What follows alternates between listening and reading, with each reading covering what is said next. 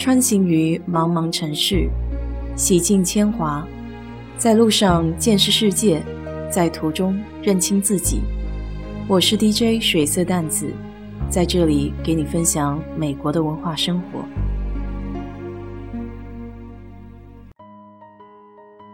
不知道你有没有听过 Etsy 这个网站？它是专门针对手工制作设计师的网络销售平台。在整齐划一、机器流水线产品横行的年代，手工艺品更加凸显出别样的稀有感。我一直对设计这个行业特别的向往，喜欢那些不一样的视角所创造出来的物件。Etsy 就是这样的一个平台，给予设计师展示和变现的机会。很可惜的是，我虽然很向往，但手很笨，几乎无一技之长。可我的好朋友倒是做木工的好苗子，他平时在家里最爱待的就是车库，里面所有和木工相关的大小工具应有尽有。周末的时候，他就窝在家里锯木头、打磨，时不时还给我发他做的切菜板、木碗、床头板的照片。他这个切菜板可不一般，都是好几种颜色的木头拼接起来的那种。想要无缝连接起木头，还得手稳手巧，算是个精细活。以前也给你聊过，美国人大多动手能力很强，这也是从小和家里人学来的。当然，学校也非常注重这方面的培养。Etsy 的创始人是出生于1980年的美国小伙。Rob Callen，因为他的父亲是一个木匠，所以 Rob 从小就受到熏陶，喜欢制作一些小的手工产品。高中的时候，他迷上了摄影，经常旷课到街上拍照、冲洗胶片。以勉强及格的成绩，高中毕业以后，他先后辗转在多家大学之间，一直到2004年，他才拿到了一个艺术的本科学位。上学的期间，他做过百货公司的收银员、相机店的仓管员、业余木匠等等各种各样的兼职。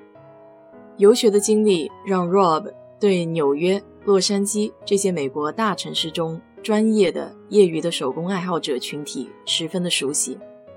他们经常组织一些交流活动，顺便出售或者交换一些自己的作品。二零零五年的六月。靠网页设计为生的 Rob，在美国纽约布鲁克林区的一个公寓里，跟几个朋友花了足足两个月的时间，不眠不休地创立了 Etsy 网站。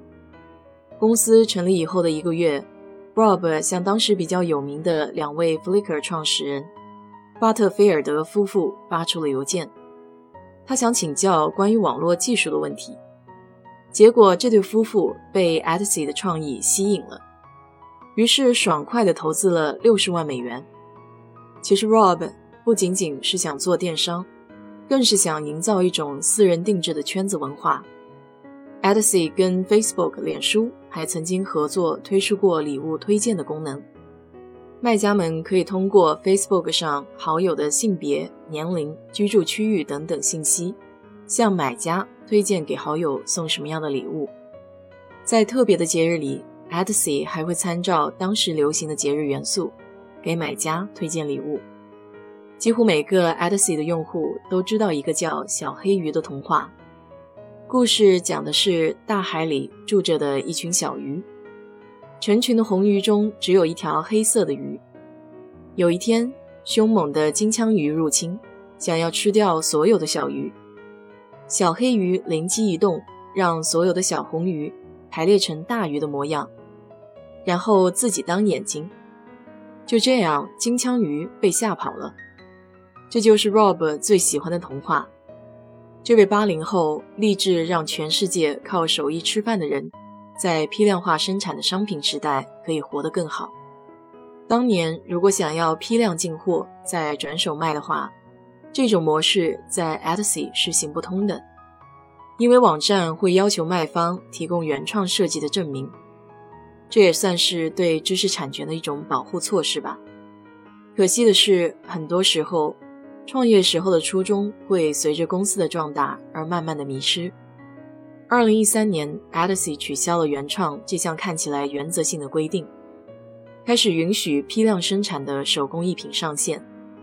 这种举措虽然扩大了卖方群，不断的向传统电商靠齐，但同时也流失了很多秉持手工原创信念的忠实拥护者，所以也只能浅浅的叹息一声，既想要情怀，又想不脱俗。确实是鱼与熊掌无法兼得。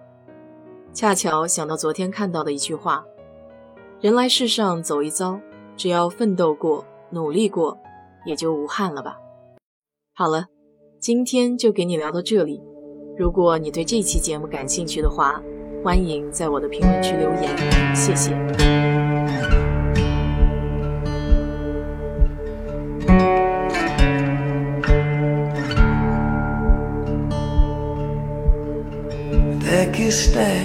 Don't look good.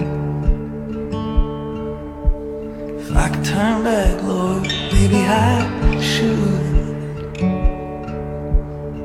All set, now falling apart. I need to follow my heart. Come too far, and I'm in too deep. Restless conscience losing sleep.